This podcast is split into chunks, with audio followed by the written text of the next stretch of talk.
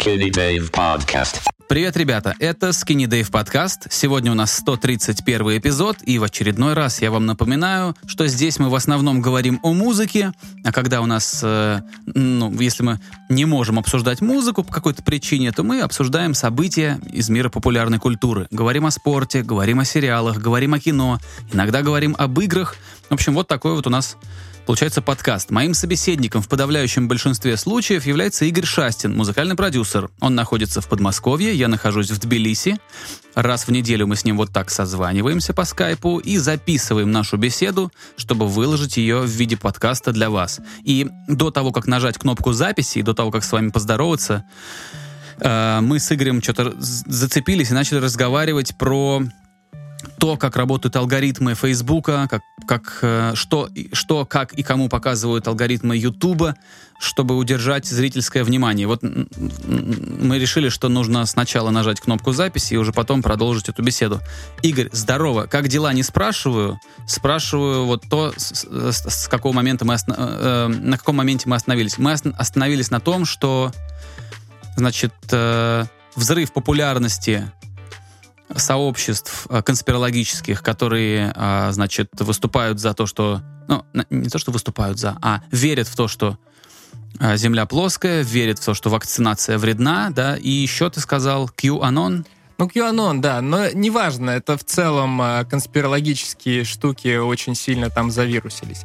Но вообще так. я хотел сказать-то не об этом. Э, я хотел сказать про, э, в частности, про рекламу в Инстаграме, потому что на самом деле это нормально, что многих людей раздражает реклама, меня тоже раздражает где-то реклама. Но как-то, знаешь, я как будто я подружился с, с рекламой в Инстаграме, потому что в какой-то момент я просто начал подписываться на какую-то дребедень, которая мне кажется прикольной, да, и взамен мне Инстаграм стал больше предлагать всякой дребедени. Но забава-то в том, что, в общем-то, та дребедень, которую мне предлагает Инстаграм, мне действительно нравится, подходит, она мне. Да, подходит. Да, то есть э, мне кажется, вот эта вот назойливая реклама, она, в, как, если ты начинаешь с ней кооперировать, да, то она как будто перестает быть такой назойливой. Это же все действительно алгоритмы, как раз о чем мы говорили. Если, ну да, а, это не живые люди, которые сидят и лично за тобой следят. Да. Это просто вот так. Если ты действительно в какой-то степени чуть больше подкажешь, подскажешь э, этим алгоритмам, что тебе нравится, они будут тебе действительно предлагать то, что тебе нравится. Тот же самый Spotify. Он же тебе в эти подборки действительно штуки, которые тебе очень часто нравятся. Предлагает. Это другое. Э, я тебе объясню почему. Потому Друг... что Spotify да, улучшает свой сервис таким образом. А и это тоже способ, способ монетизации, да, чем лучше у тебя сервис, тем крепче за тебя держится твой пользователь, да, и тем сильнее он тебя рекомендует другим. Инстаграм же делает немножко другое, он исключительно вот эксплуатирует тебя как э, потенциального покупателя. Как реципиента рекламы, как получателя, потенциального вот человека, который пойдет и купит велосипед, например, да, о котором он случайно обмолвился, когда разговаривал с кем-то там, с друзьями, держа телефон рядом. То, что говорят, что Инстаграм еще так послушивает то, что ну, пользователи говорят. иногда такое впечатление складывается. Я в это верю, правда, я не просто знаю. потому что я в это верю просто потому, что э, иногда я ни с кем ничего не обсуждал, даже не гуглил ничего. И в телефо... ни в телефоне, ни в, ни в компьютере, а просто вслух произносил какие-то слова и потом видел, видел это у себя в, как бы в рекламных постах Инстаграма. Мне кажется, это происходит. А, я не уточнял, может быть, они уже давно в этом признались, может, уже это действительно так. Э, и я считаю, что это, в принципе, небольшая проблема сама по себе. Это станет проблемой тогда, когда это будет использовано против пользователей. Э, против пользователей не просто, знаешь, там рекламу им показать, а использовано в каких-то ну, например, в судебных процессах, да, или нелегально получено кем-то и обнародовано, когда человек не хочет, да, предположим, человек узнал, что он заболел, да, он с кем-то из близких людей это обсудил. А так получается, что человек, который это обсудил, он там какая-нибудь звезда. Угу. И кто-то понимаю, добирается до этих, до этих алгоритмов, да, вот до этих вот результатов того, о чем человек разговаривает, там, держа телефон неподалеку. И кто-то злонамеренно берет и публикует информацию о том, что какой-то человек, например, заболел. Это уже вторжение в частную жизнь, это уже очень плохо. Вот, то есть, э, сам по себе алгоритм безобиден до тех пор, пока он не использован против тех людей, ну, которые, как сказать, которые ни о чем не подозревают и... Мне знаешь, как кажется? Я считаю, что эти алгоритмы, даже учитывая то, что они собирают очень много твоих данных, они не несут никакой угрозы, пока ты обезличен. Когда ты просто какой-то ID да. для машины. Это нормально, если ты просто какой-то ID для машины. Если ты конкретный человек, и алгоритм относится к тебе не как к какому-то ID с набором специфи- специфических интересов, а как, не знаю, к Пост Малону, да, например, то это mm-hmm. уже совершенно другая история. Да, ну вот, то есть потенциальный вред, вот он пугает. А, ну и еще тут как раз э, об алгоритмах Фейсбука, я уж не помню, мне кажется, я документалку смотрел, э, в которой говорилось, что вот этот вот э, взрыв популярности сообществ, посвященных плоской земле и там, про, там сообществ борцов с вакцинацией, он именно вот в этом взрыве виноваты алгоритмы Фейсбука. Сами по себе алгоритмы всего лишь дают тебе то, что ты будешь долго читать. Чем дольше, тем, чем дольше экранное время, которое, которое вот ты сейчас могу в терминологии сильно путаться, чем больше ты времени проводишь в социальной сети, тем выгоднее это владельцам этой сети. Вот, поэтому они тебе дадут все, что угодно, ты только читай. И, как следствие, конспирологические всякие посты, они цепляют. А, тот человек, который в это не верит, он дочитает с негодованием, чтобы отправить кому-то и сказать, ну ты посмотри, какой бред пишут. А, тем самым он как бы раскрутит вот этот маховик, да, и сообщество будет выше и выше в рейтингах подниматься и будет появляться уже где-то в предложках, в, в каких-то там... Ну, в общем, понимаешь, да, о чем я говорю. И это как, как бы хреново. Это уже реальный вред, когда э, какой-то родитель на основе того, что он прочитал на Фейсбуке, решает не вакцинировать своего ребенка, игнорируя при этом десятилетия научных данных, это вред. Вот, ну, понимаешь, да, что вот, вот это обратная сторона медали, когда ну, я понимаю, к чему ты клонишь, да.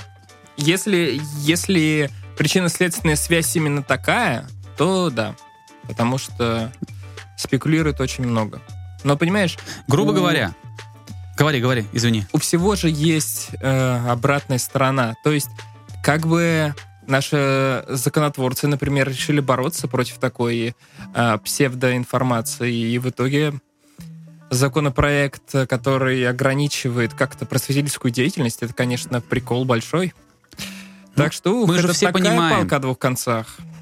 Э, Игорь, я бы как бы не, не, не возмущался особо, и у меня бы не бомбило, если бы я не понимал, зачем этот закон написан, и кем, и для чего с какими, с какими целями. У нас уже очень давно законы не пишутся с целью помочь людям, с целью облегчить их жизнь, с целью обезопасить их от чего-то. У нас законы пишутся в совершенно конкретных э, целях э, для совершенно для для охраны и защиты интересов совершенно конкретных людей. И вот это, вот это тоже проблема. То есть э, понятно, что можно регламентировать, да, если какой-нибудь астролог будет говорить, э, я э, уточню, не астроном, да, а астролог, будет говорить, что вот, ну, будет давать какие-то обещания, гарантировать какие-то там вещи, которые, в принципе, нельзя обещать или гарантировать, и будет на этом обогащаться, то да, его деятельность можно регламентировать, его можно еще и как бы как-то по закону оштрафовать или наказать. Э, только, наверное, не уголовным сроком, а просто административно наказать за то, что он там обманывает людей, что он занимается ну, чем-то приближенным к мошенничеству. Вот. Это нормально, но когда, когда закон — это инструмент расправы, это очень плохо. Вот. Капитан да. Очевидность к вашим услугам, дорогие друзья. Обращайтесь. Фух. Слушай, мы, конечно, можем дольше разгонять эту тему, но я думаю, все-таки не стоит. Мы все-таки... Не будем. Да, мы собрались тут ради другого, и я не сомневаюсь, что мы можем с тобой и два часа пробеседовать на подобного рода, э, по подобного рода вопросам, но не стоит. Э, в общем, тогда давай я начну про музыку. Я начну рассказ с того, что уже ну, давненько вышло, но как-то все не доходили руки. Э, мне хочется сначала поругать, а потом я буду говорить уже про что-то, что мне понравилось. Я послушал запись Оливии Родриго. Да. А, я послушал запись Оливии Родриго, которая называется «Саур». «Саур» она называется. А, кто такая Оливия Родриго? Оливия Родриго — это молодая поп-исполнительница, которая в этом году выстрелила, выстрелила своим синглом, э, который называется Driver's License. Mm-hmm. Про него Давид уже как-то рассказывал в одном из наших подкастов. И я подумал, ну вот такой большой исполнитель новый, стоит послушать этот альбом. Особенно учитывая то, что ну, в стримингах там все прекрасно. Плюс там и э, Рик Биата хвалил, в том числе и Driver's License и другие песни. И я послушал Driver's альбом. License великолепная песня. И мне, кстати, так не кажется. А, короче, мне совсем, совсем не понравилось. А, почему мне не понравилось? Потому что вот эти вот... Это похоже на какой-то очень-очень-очень странный э, клон Билли Айлиш в очень странном исполнении. Что я имею в виду? 70% альбома — это какие-то такие томные баллады о, тяжел... о, тяготах... о тягостях жизни, вот, же, молодой девушки в американской, не знаю, субурбии, скорее всего. А, и это же невозможно совершенно слушать. Вот это может, могут слушать реально только молоденькие белые девчонки из американской субурбии. Больше никто это слушать, мне кажется, не может. Это однообразно. Не обязательно белые. Совершенно не обязательно белые. Я думаю, что раса здесь совсем ни при чем. Да может быть. Это совершенно однообразная, скучнейшая тягомотина.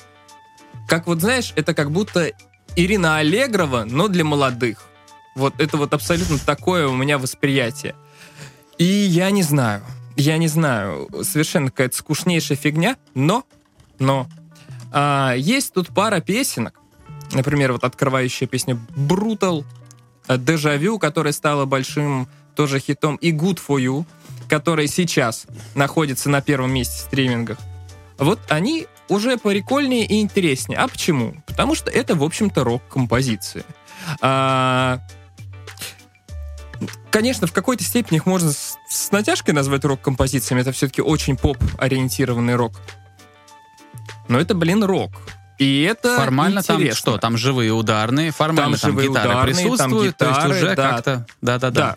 Это рок, это рок-композиции, и даже учитывая то, что совершенно ничего там нового нет, ну вот абсолютно ничего нового там нет, они бодренькие, они звучат прикольно, и, ну, я не знаю, они классные, но вот все остальное, это какая-то жуткая скукнотища. Учитывая то, что на самом деле Оливия Родриго, к тому же еще это, что называется, plant, да, это как бы продукт Диснея. В ее... Она такая Майли Сайрус такая, то есть она же с, с каких-то ситкомов прославилась, да, где-то она ну, играла, такое. пела. И в ее горести верится после этого еще меньше. У меня нет никаких претензий к артистам, которые возвращены лейблами, телеканалами или большими корпорациями. Это нормально, и ну, половина больших артистов действительно они такие. Но если та же самая Билли Айлиш, в ее случае это сделано как-то очень деликатно, с выдумкой, и продакшн от Финиаса классный. И вообще, это ну, во многом, э, кроме того, что амбициозно, это немного такой проект, смотрящий слегка в будущее. То есть там много нетривиальных ходов. Оливия Родриго это вот, вот ну, это вот прям вот скука скучная. Ничего там нет интересного. За образом следить э, как-то не прикольно. Ну да, она симпатичная девчонка. Окей. Да, очень красивая девочка. Так что вот а... такой у меня негативный разгон для начала. Потом я буду говорить только хорошее. У меня есть что парировать э, по поводу Оливии Родриго. Давай. Значит, смотри, по поводу этой вот артистки. Она пустовата. Как часто бывают пустоватые артисты, которых сначала родители, а потом и лейблы тащат за уши куда-то. Потому что мне кажется, что для человека творческого не очень полезно, когда слишком много решений принимается за него. А, ну, то есть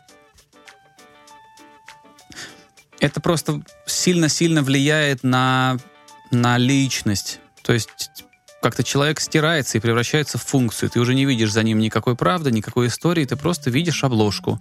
А Майли Сайрус до определенного возраста была ровно вот такой же обложкой. Потом она решила перезагрузить себя, сделала клипы с Терри Ричардсоном, да, начала скандалить и а, делать какие-то эпатажные вещи. А что, Рэкинболы снимал Терри Ричардсон? Или ты да. говоришь про последний? А, По-моему, Терри Ричардсон снимал Рэкинбол. Прикольно. И не Прикольно. только, он еще что-то и снимал. Но надо уточнять, я не помню точно. Значит, э, но даже вот в этой вот попытке эпатировать всех, удачной попытке, безусловно, а, все равно была вот эта вот как тебе сказать, был, был вот этот коммерческий расчет, были вот эти бешеные инвестиции, потому что артист с улицы просто так к Терри Ричардсону не попадает. А, в общем, э, там, ну не знаю, бедный несчастный ребенок Джастин Бибер, который стал звездой в таком возрасте, когда, в принципе, он должен еще а, сдирать коленки, да, и лазить по деревьям, а он уже все, глобальная суперзвезда. И что мы сейчас имеем? Мы имеем а, несчастного человека, который а, плачет в каждой песне о том, что он, в принципе, не, не виноват ни в чем. Судьба злодейка и превратила его в такого вот отстраненного монстра. И он, типа, мучается весь в депрессии. Слушай, на я, эту тему. к сожалению, не очень хорошо помню тексты Джастина Бибера, хотя я слушал его последний альбом, там действительно очень часто эта тема поднимается. Ну, там много про одиночество и про то, что он слишком рано хапнул славы, он не был к этому готов, и что его вся жизнь — это какое-то кино, за которым все следят, а он вынужден в этом кино жить. Это было еще в альбоме Purpose, он об этом пел. Вот. А, Короче, это, скажем так, траг... не то чтобы трагедия, трагедия это все-таки другая вещь. Это грустно, когда человеку мешают, когда артисту мешают что-то самому прожить, что-то самому почувствовать, что-то про себя понять или, наоборот, не понять, чтобы попытаться это, эти ответы найти в творчестве. То есть, э, когда это такой вот конвейерный продукт, это грустно. Оливия Родриго, так уж получилось, конвейерный продукт. Очаровательный, симпатичный, вызывающий доверие подростков конвейерный продукт. А поверить лично я в это не могу, это абсолютно... Ну, ты, ты в этом плане абсолютно прав. Она поет какие-то значит, песни, да даже песня Brutal, да, вот это, это же тоже показуха, это же тоже игра в протест. Это никакой не абсолютно, протест. Абсолютно, абсолютно. Но, но в чем фишка? В том, что этот комфортный а, и комфортный, уютный бунт, он подходит детям, которые ее слушают. Они, в принципе, не хотят э, там, употреблять наркотики, убегать из дома. Они хотят немножко поругаться с папой, да, чтобы было что там рассказать где-нибудь в школе, написать о чем-нибудь в своем твиттере. То есть это такой, ну, комфортный бунт э, счастливых детей э, среднего класса. Ты знаешь, мне эта Оливия Родриго, она во главе нравится. этого бунта сейчас становится. Надолго или нет, вопрос того, как, как себя будет дальше вести менеджмент. Слушай, формулировка мне очень понравилась, и мне кажется, это действительно объясняет вот то, что мне непонятно. Мне действительно кажется это очень классной формулировкой. А, небольш... Углубляясь немножко в детали, Извини, я извини, сказал... последнее. Альбом действительно скучный. Э, альбом действительно скучный. Несколько песен есть, э, какие-то там э, интересные. Послушайте его целиком. Скука смертная. Я тоже попытался. А, кажется, даже один раз полностью послушал. Тоска.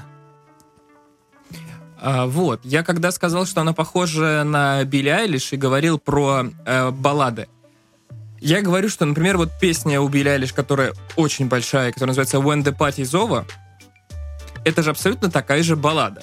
И, честно говоря, и мне в формате Билли Айлиш это кажется жуткой тягомотиной. Я, ну, как бы, вот эти вот балладные э, штуки кажутся мне фигней полнейшей. Так что это э, претензия не столько к артистке, сколько к вот этому формату, потому что у Билли мне это тоже совершенно не нравится. А вот, кстати, новый сингл с, э, со сменой образа, наверное, так правильно сказать, в, в контексте Билли Айлиш, очень, очень прикольно. Это здорово. Как я перескочил. Окей. У нас в прошлый раз с тобой была просьба к нашим э, слушателям написать в комментариях какие-то релизы, которые они бы хотели, чтобы мы послушали и обсудили. Вот, я э, увидел, что в комментариях был, э, было написано про, Хи, про Кенни Хуплу и про Трэвиса Баркера, что они вместе что-то выпустили. Я добавил, но еще не послушал. А я послушал. То есть получается, что я, может быть, и не все, о чем нас просили, послушал. Кстати, заявки такие были, знаешь, там, а вот это слуханите. То есть такое как-то очень, ну, так, знаешь, там, хотите послушайте, не хотите не слушайте. То есть ну, не да. было э, какого-то такого четкого посыла, что, ребята, вот альбом, вот послушайте, расскажите. Как-то так просто накидали каких-то релизов, знаешь, что, что там. Если бы кто, если бы нам еще в, в, буквально в абзац, да, говорили, почему это классно было бы послушать и рассказать, то было бы вообще здорово, и я думаю, мы бы действительно открыли для себя что-нибудь новое. Извини, что я тебя что-то сегодня очень, очень жестко перебиваю. И я перебиваю, у нас это обоюдно. А, значит, послушал Кенни Хупла. Хуплу. Буду склонять. Хуплу послушал. А, что я хочу сказать? А, у него был уже один релиз, который я слушал ранее. Он выходил, по-моему, чуть ли не в начале 2021 года, то есть совсем недавно. А, нет? Разве я не прав? Я ну, не давай знаю, я проверю я... себя. Это было лицо удивления. А, а, а вот я сейчас возьму, да я ошибусь. Вдруг это какой-то другой артист выходил, выпускал что-то. Давай сейчас посмотрим. А, смотрю альбомы. Ты знаешь, это кто-то другой. Это, это не его. Ну, кто-то Это, знаешь, какой-то похожий чувак, Баркер. который тоже с Баркером что-то сделал, тоже с эмо-гитарами и с, с живыми ударными. Окей, ладно. Ну, в общем, Тогда я, по собственному заблуждению, подумал, что если я сейчас включу Кенни Хупла, то я расстроюсь, потому что его предыдущий релиз, который на деле не был его релизом, понимаешь, а, что он меня тоже как бы ничем не удивит. Но я все равно включил, и что я хочу сказать? Это музыка, которая мне нравится, это музыка, на которой я во многом даже, я могу сказать, вырос. Я слушал ее там в 14, в 15 и, и позже лет. Вот. А, она переработана, она немножко там с поправкой на современные технологии, на то, о чем сейчас поет молодежь. Вот. Но она все та же. А, и мне понравилось. Если говорить совсем-совсем коротко, там нет ничего нового, но, но все, что есть, оно прикольное. И главное, наверное, что в процессе прослушивания я для себя понял, что, знаешь, говорят, что идеи, ну сейчас вот есть теория мемов, например, да, что мем это э, как бы единица информации, которая выживает, путешествуя, путешествуя из головы в голову, да, то есть передаваясь. Что мем это такой вирус, который не имеет физической оболочки. Не слышал об этом ничего? У меня сейчас в голове мем с вычислениями из... Э, вот та женщина, да? Да, вот после твоего рассказа. Есть такая, она, по-моему, так и называется, теория мемов. Но мем, он именно в научном контексте используется от слова мем французского одинаковый или такой же. А, и там как бы такая вот теория выдвигается, что информация это нечто, что тоже живет. Но он, она, как паразит, не может жить вне. Она, ей нужен обязательно носитель для того, чтобы продолжать свое существование. То есть самое простое это вот мем, да? Я говорю свидетель из Фрязина, и ты сразу представляешь себе мужика в кожаной куртке и в спортивных штанах. Это мем, например, да? Там ты говоришь э, «женщина и вычисления», я сразу понимаю, что это за картинка. И так, э, то есть мы все понимаем, о чем речь, и эта информация живет до тех пор, пока все мы понимаем этот контекст, в котором, ну, понимаешь, в общем. А, вот. И это я все к чему? К тому, что идея, согласно некоторым исследованиям, это нечто, что живет только до тех пор, пока она передается от носителя к носителю, да, и продолжает свое существование. Так вот, идеи, которые в свое время а, интересно преподнес и во многом даже породил Роберт Смит, да, в 80-х годах, лидер группы The Cure, а, там, Стюарт Копленд, а, барабанщик группы Police, которого очень любит Трэвис Баркер и которого он слушал, когда был подростком, они через Трэвиса Баркера и через его музыку и через его сотрудничество с, сначала с его группой, там, с там, The Transplants, а, значит, с Blink-182, а, и потом кучу-кучу других проектов. И до сегодняшнего дня это интересный, как бы сказать, это, этот, этот информационный вирус, он до сих пор жив. И он передался к современному поколению вот в таком интересном виде через Трэвиса Баркера. Понимаешь? Мне а, нравится потому что когда, который ты строишь. Да, потому что когда я слушаю этот, эту пластинку, она это вообще-то не, как бы не альбом, это микстейп, он тут так и назван.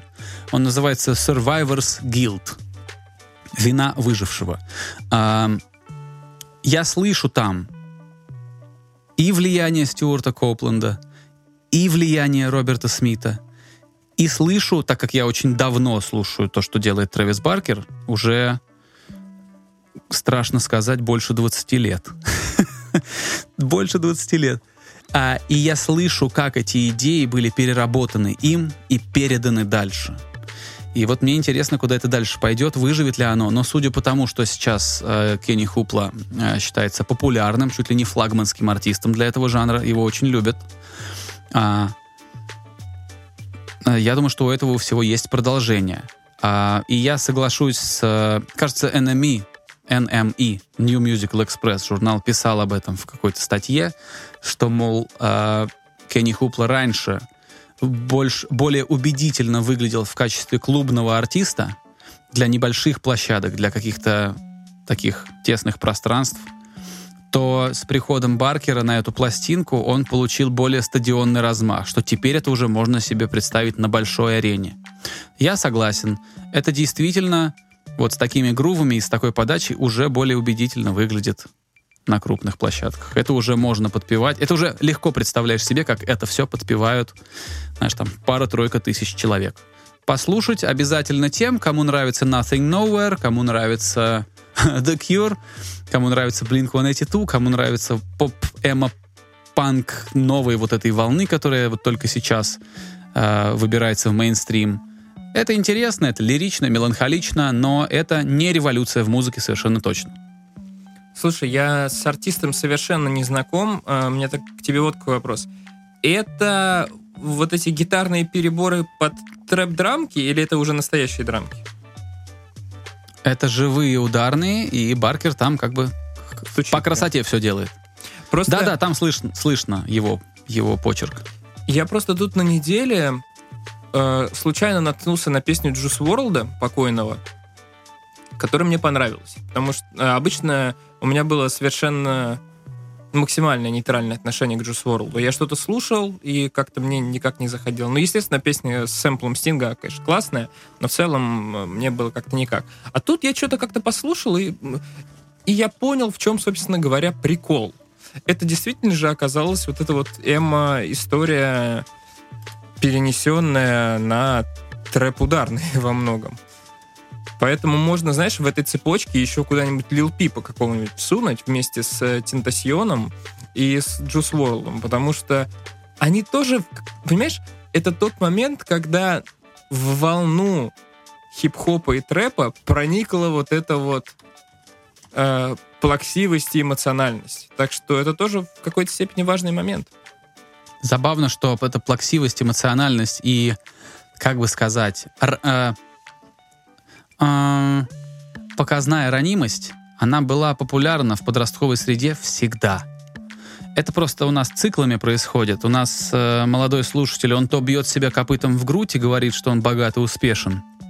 Потом, значит, э, вот этот вот э, sugar rush заканчивается, как правильно сказать, когда человек много сахара съел, и как, как, как этот, когда ребенок много сахара съел, начинает беситься, кувыркаться, потому что у него типа дофига энергии. А если нам съесть много сахара, это сработает? Вроде, да, вроде говорят, это помогает тебе на какое-то время ощутить прилив сил. Прикольно. Вот, ну так вот, и, э, значит, как только вот эта лихорадка заканчивается, начинается как бы начинаются откаты. То есть э, человек начинает грустить и испытывать депрессию. И вот так вот циклично эта молодежная подростковая культура и действует. Э, грустные 80-е, там агрессивные 90-е. Ну, я понятно, что в 90, внутри 90-х там тоже много циклов было, да, которые сменяли друг друга. Но, в принципе, вот сейчас на смену агрессивному и богатому э, рэпу-трэпу приходит вот этот эмоциональный и уязвимый э, артист, который типа представляет интересы большого количества детей, которые типа его слушают, ему подпевают, ходят на концерты. В общем, такой новый лидер, но это мы все видели уже в эмо-движуху, когда тоже это все было модно, быть уязвимым, быть а, таким всем... А, как, как же это? Непонятым, да, а, не, недолюбленным. Это все уже случалось, мы все это знаем, и вот как раз грядет следующая волна. Будет интересно посмотреть. Пока, мне кажется, э, имен, которые станут прям прям, ну, вообще... Именно с, мы говорим про скорее рок-музыку, да, потому что все-таки Пип не был рок-музыкантом, и Juice WRLD не были. А, вот. Интересно, когда появится вот большой По крайней мере, не успели ими стать. Ну да, могли, а могли. Действительно, там очень сильное влияние рок всяких штучек. Вообще это забавно, конечно, что они все в итоге так закончили, представители этого направления. В этом есть какая-то грустная ирония. Ну ничего, посмотрим. Э, возможно, что-нибудь интересное произойдет. Потому что, как мы уже говорили неоднократно, сейчас какой-то совершенно невнятный, даже не невнятный, а, знаешь, такой неразборчивый музыкальный ландшафт. Потому что можно тянуть в абсолютно разную сторону и оказаться при этом успешным. А, да, это правда. Знаешь, что забавно, что вот эта вот идея ну, чего-то такого депрессивного, да, вот она очень четко прослеживается в музыке у пилотов. Даже не в музыке, а в текстах у 21 Pilots. Они, конечно, не эмо-группа, да, они эту движуху не особо эксплуатируют, они делают свое, но при этом настроение внутри этих песен, вот в ядре в самом, тексты, которые пишут, э, как его зовут, Тайлер Джозеф, да, его зовут? Кажется, так. Они как будто бы вот те самые, да, те самые эмо грустные. Более того, была забавная история. Я, э, когда жил в Штатах, э, мой друг там попросил меня позаниматься с его сыном, поучить его играть на барабанах. Вот. Я согласился, это была подработка. Мне тогда нужна была любая совершенно подработка. Да и дети у него замечательные, у моего друга. С ними было приятно проводить время. Вот. И у 21 Pilots есть песня «Ride». А, не помню, на каком она альбоме вышла. Мне очень на нравится с мелодической точки зрения. И я, значит, подумала, что, ну, там партия не слишком сложная. Там есть сложные куски, но в общем и целом ребенок сможет ее переиграть, если у него есть базовые навыки.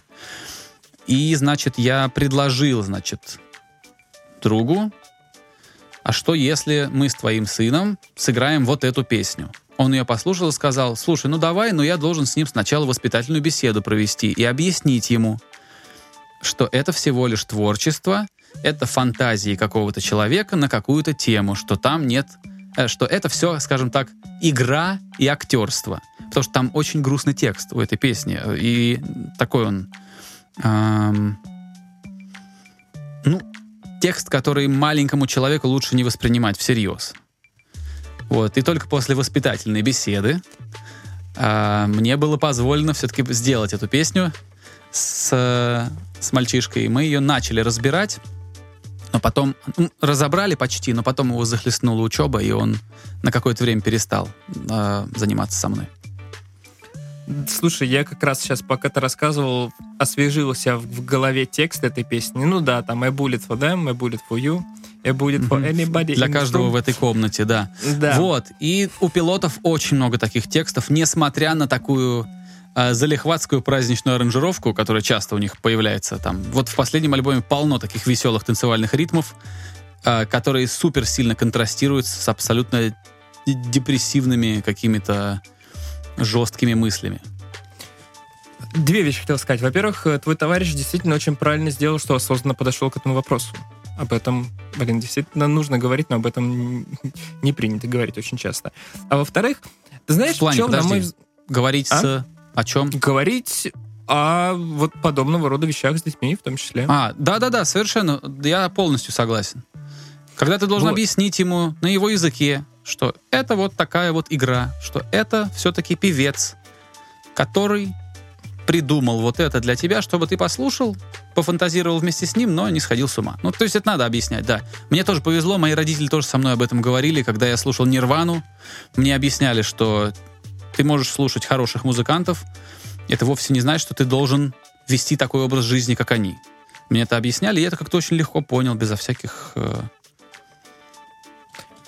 Сейчас будет э, интересный вверт на самом деле я в какой-то момент понял, что я всю, все свое взросление и вот, ну, становление себя как личности 98% слушал англоязычную музыку, чтобы таких вопросов не возникало. Мне просто не хотелось, чтобы ко мне эти вопросы когда-либо приходили. Да? Ну, то есть э, зачастую я понимал, о чем идет речь, но мне никогда не хотелось, чтобы меня спрашивали, а почему ты слушаешь Uh, Bring Me The Horizon, например. Ну и ладно, Bring Me The Horizon, хрен с ним.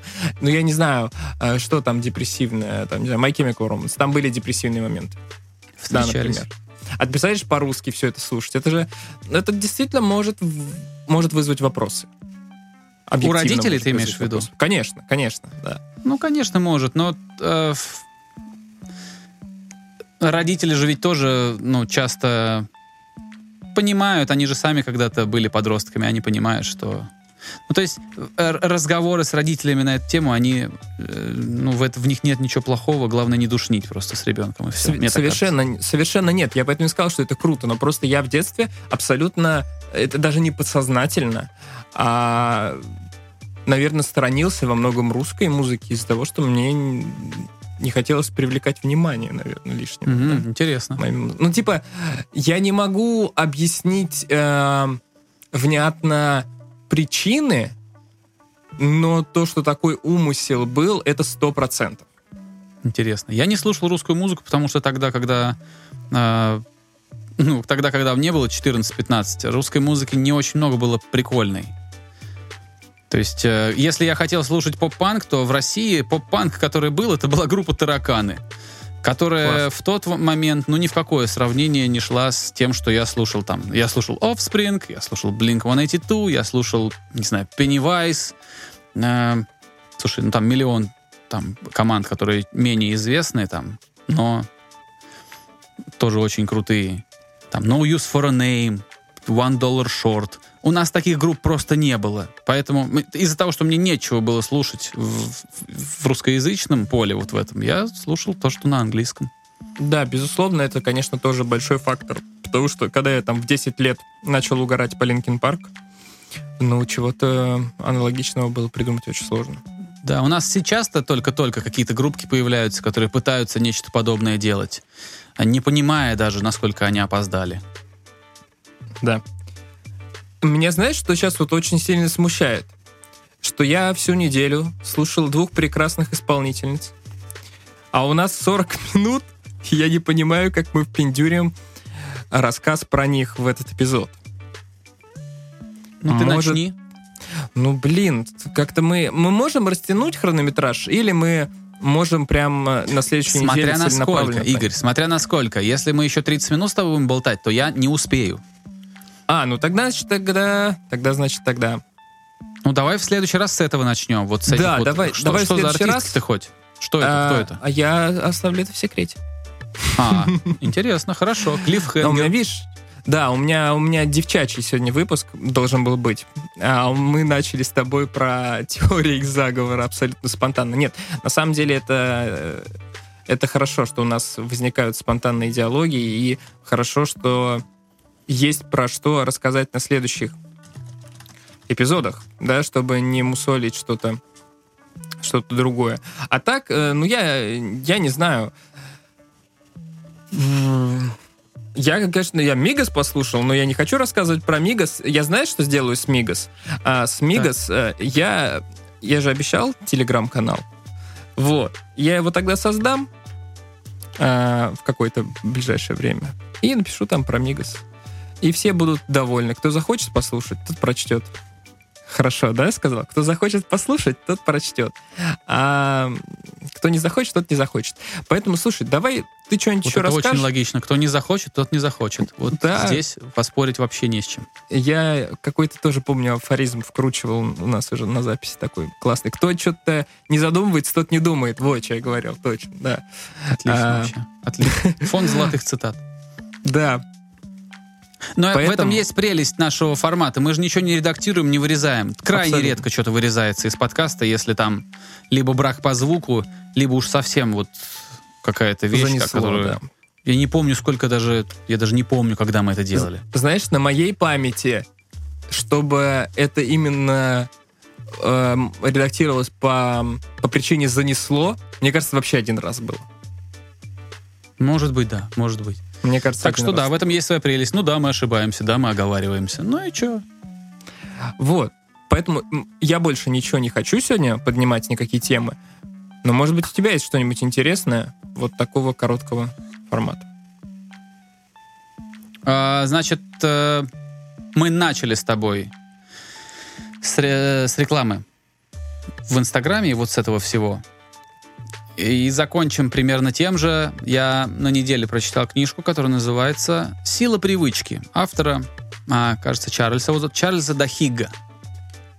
Прикол в том, что там как раз рассказывается о том, что а, люди, которые знают, что за ними слишком пристально наблюдают какие-то бренды, да, неважно, это супермаркет, в который ты постоянно ходишь, и который потом тебе целенаправленно присылает рекламу тех продуктов, которые ты покупаешь, или, что самое страшное, скоро начнешь покупать.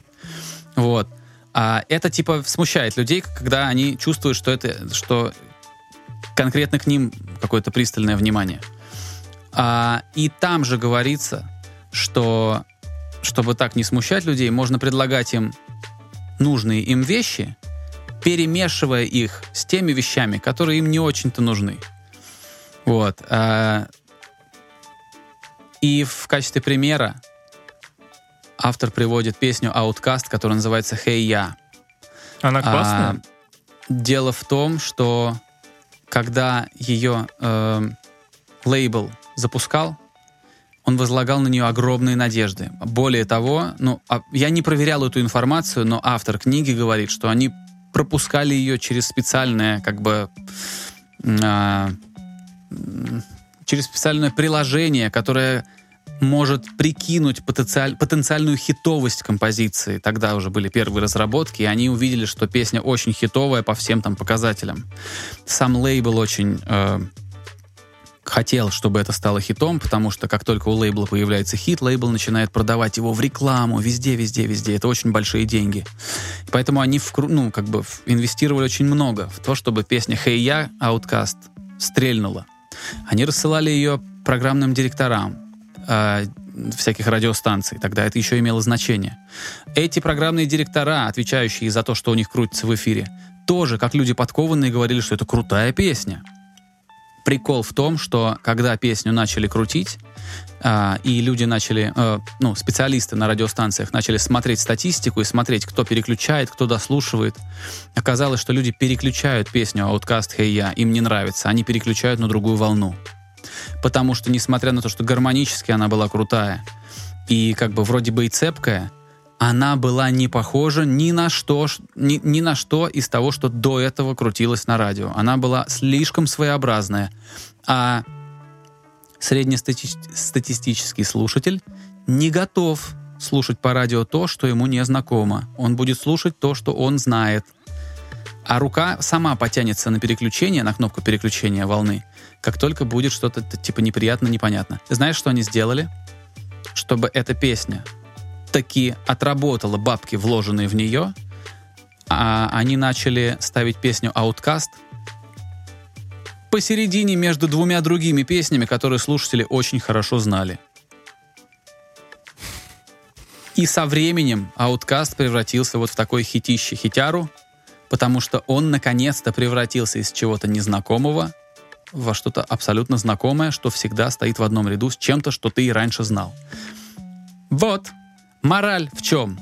Ни в чем, дорогие друзья. Я запутался немножко, но это интересный факт. Я думаю, что вы дослушали, ну, дослушали подкаст, и это как бы интересная информация к размышлению. Ты знаешь, эта история звучала именно так, что должна быть в конце какая-то мораль, но где-то в середине мне показалось, что нужно, знаешь, ее обрубить, чтобы слушатель сам себе эту мораль придумал. И, в общем-то, оно так и получилось. Да. Ну, наверное. Все, друзья, мы будем с вами прощаться. А, обязательно возвращайтесь на следующей неделе. Наше правило, наше предложение о том, что можно скидывать в комменты какие-то альбомы, которые мы послушаем, оно в силе. А, понятно, что мы не сможем послушать всего, что вы скинете, особенно если вы пришлете это в субботу или в пятницу в комментарии, потому что у нас просто не останется времени. Но если в понедельник, вторник в комментариях вы положите какие-то новые релизы, которые вы бы хотели, обсуждения которых вы бы хотели услышать в этом подкасте, то мы постараемся там, хотя бы по одной пластинке с Игорем послушать и обсудить э, для вас. Вот, поэтому присылайте в комментарии релизы, которые вам интересны. А, высказывайтесь на любые темы, которые мы обсуждали в этом подкасте, потому что любой комментарий и любая активность вокруг подкаста — это очень-очень полезно. Ставьте нам рейтинги. Вот. Ну и, конечно, берегите себя и всех, кто рядом. Всем пока. До скорого. Skinny Dave Podcast.